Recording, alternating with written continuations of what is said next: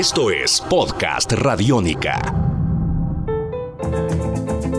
Hola, esta es una edición más de los libros de Medallo, un podcast radiónica.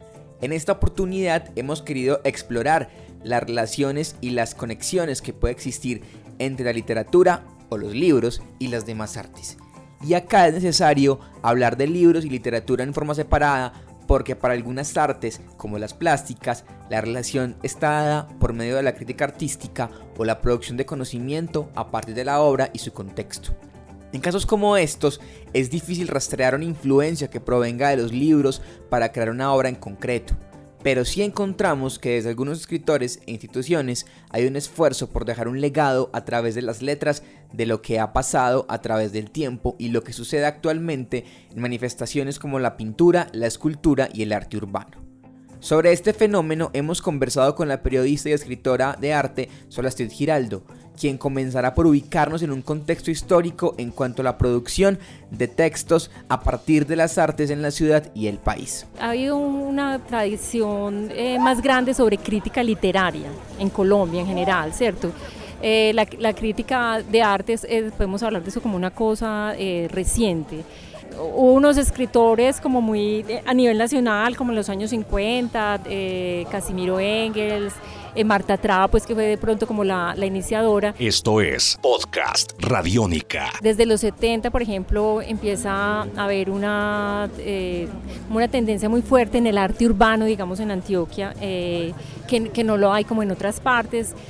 Hay otra generación que se llama eh, precisamente la generación urbana, que hasta el momento es, un poco inédita, entonces ahora ha salido un libro sobre, de Imelda Ramírez que, que empieza a, a poner como estos temas sobre el tapete, hemos tenido como una, una fuerte tradición en, en, instalación. Bueno, ha habido como también un aporte institucional que ha sido el Museo de Antioquia, el Museo de Arte Moderno, que desde, digamos, hace no más de 10 años están haciendo como una apuesta muy consistente. Y entonces, para que se acabe de cerrar ese círculo, siempre se necesita como reflexionar, bueno, ¿qué está pasando aquí? ¿Cierto? Entonces, en ese sentido también ha sido como importante eh, esta parte. Esto lo necesita tu cabeza. Podcast Radiónica. Esto lo necesita tu cabeza. Solastrid Giraldo nos planteará a continuación en qué radica la importancia de la literatura sobre arte para generar un cierre en lo que ella llama un círculo artístico tenemos como una escena artística eh, muy vital, ¿cierto? Hay muchas facultades de arte, se están graduando muchos chicos eh, y, hay muchas exposiciones y todo, pero ese circuito no estará completo hasta que no haya eh, como esta reflexión, ¿cierto? Entonces es una cosa, porque aquí a veces suceden eventos muy importantes, artistas como muy interesantes, pero si nadie los mira, nadie los reseña, nadie los mete como en un aparato crítico, nadie los mete como en una, en una historia del arte, todo esto son esfuerzos que, a veces se pierden, ¿cierto? Entonces creo pues que por eso es como lo, importante de, de este aspecto. Para analizar el arte y llevarlo al texto, es necesaria una visión de contexto y un análisis por completo de la obra del artista y encontrar en ella los posibles diálogos entre diferentes componentes de su obra completa. Para esto, se requieren personas que estén dispuestas a asumir esta labor, como lo plantea Sol Giraldo. Para, para un artista es como importante que alguien lo mire, ¿cierto? Porque a veces un artista no habla solo con una obra, sino que habla una obra y la otra y la otra, va creando unos mapas, va creando unas redes, va creando como unos intereses. Pero entonces los artistas necesitan que haya personas que tengan pues como la, la, solidez para mirar eso, porque a veces puede ser un artista maravilloso, pero no, no está esa visión, esa visión de conjunto. Entonces, bueno, muchos artistas antioqueños no están quedando reseñados en estas colecciones nacionales. Entonces, eso es un poco pues como la, la importancia. Y si no quedan reseñados en esas colecciones nacionales, es como dejan de pertenecer a esa historia. Esto también apunta a crear esa inmortalización del arte local como fuente de diálogo con el arte nacional y mundial. Entonces es muy importante que desde acá escritores antioqueños pensemos en nuestros artistas antioqueños, reflexionemos sobre ellos y los, los, pongamos a circular a nivel nacional, a nivel internacional, pero e, es necesario como, como ese esfuerzo, ¿cierto? Tus oídos se abren. Tus oídos se abren. Podcast Radiónica. Surge una duda y es respecto a quién consume esta literatura sobre arte, en especial en Medellín. Solastrid Giraldo esboza quiénes son los públicos en los que se ha pensado a la hora de escribir sobre arte en la ciudad. Se escribe desde la academia, para la academia, se escribe desde los artistas, para los artistas, pero eso no es lo ideal. En mi caso, digamos, de pronto ha sido como una, mm, una pelea personal, ¿cierto? De que no nos quedemos hablando entre nosotros, porque entonces el arte no debe ser para especialistas. El arte es un derecho que todos tenemos, el arte es un lenguaje. De pronto hay unas herramientas. Yo pienso pues que digamos que escribir sobre el arte desde la posición más sana es simplemente tratar de explicitar un vocabulario, unas herramientas para que cada cual llegue como a sus conclusiones. Esto lo necesita tu cabeza. Podcast Radiónica. Esto lo necesita tu cabeza. Finalmente, quisimos indagar cuál es el de la producción de textos referente al arte en la ciudad y hacia dónde podría apuntar. Ha habido como unas rupturas eh, en el arte, ¿cierto? De, pasar a un arte que le interesaba representar la realidad y que sus valores eran la belleza, que algo quedara muy parecido. Ahorita estamos en, en el mundo del arte contemporáneo, en el mundo de la posmodernidad, donde ya funcionan otros criterios. Entonces ahora no vamos a ir a buscar belleza, eh, no vamos a ir a buscar unidad.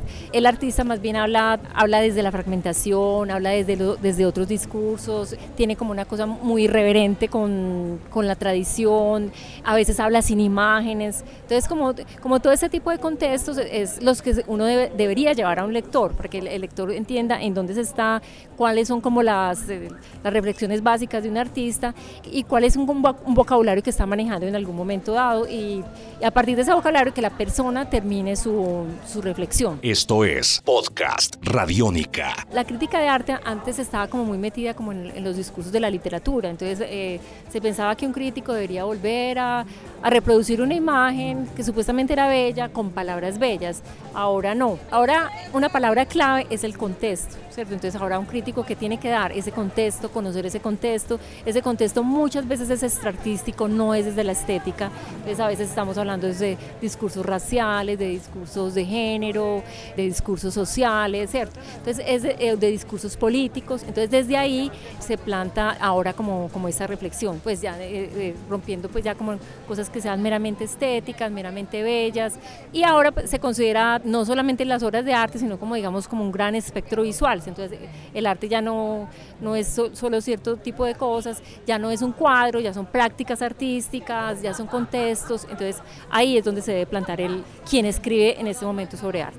Tus oídos se abren. Podcast Radiónica. Así como se plasma el arte a través de los libros, también los libros han servido de insumo para crear nuevo arte. El caso más reconocido en la ciudad es el teatro. A través de adaptaciones de obras de escritores locales, algunas compañías de teatro han llevado pasajes de nuestra historia literaria a otros públicos mediante otros lenguajes sin perder la esencia del texto inicial. Oscar Jairo González, escritor, docente y consultor literario para montajes teatrales, nos habla un poco de cómo ha ido evolucionando esta tendencia de diálogo entre dos artes a nivel local. Literatura y teatro en nuestro medio se han siempre mezclado, combinado.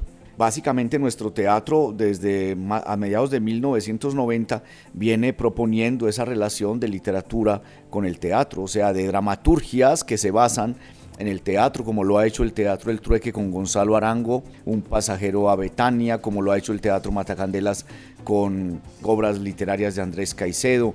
Lo mismo lo que ha hecho el grupo La Fanfarria cuando ha montado obras de Tomás Carrasquilla.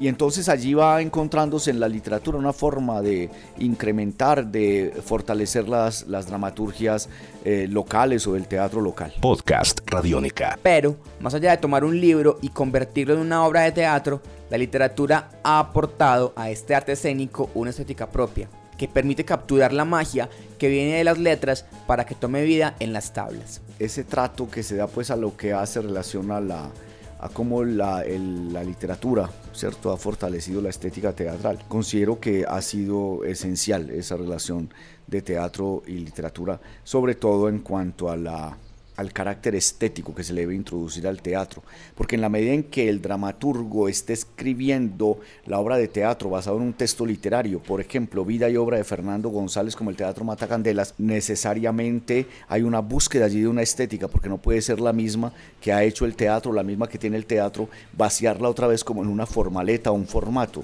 sino que cada vez que se va a intervenir una obra de estas, una obra literaria, debe haber una tarea de examen, de consideraciones que lleven o tiendan a transformar la estructura literaria por la estructura dramatúrgica. Y de ahí se suscita una nueva estética para mí, un nuevo trato estético en cada uno de los teatros que ha llevado a cabo esta tarea. Tus oídos se abren. Tus oídos se abren. Podcast Radiónica. Hasta aquí esta edición de los libros de Medallo, un podcast radiónica. Mi nombre es Sebastián Martínez y nos escucharemos en una próxima entrega para explorar más acerca de la literatura creada entre estas montañas. Salva tu mundo, usa Radiónica. Esto es Podcast Radiónica. Podcast Radiónica.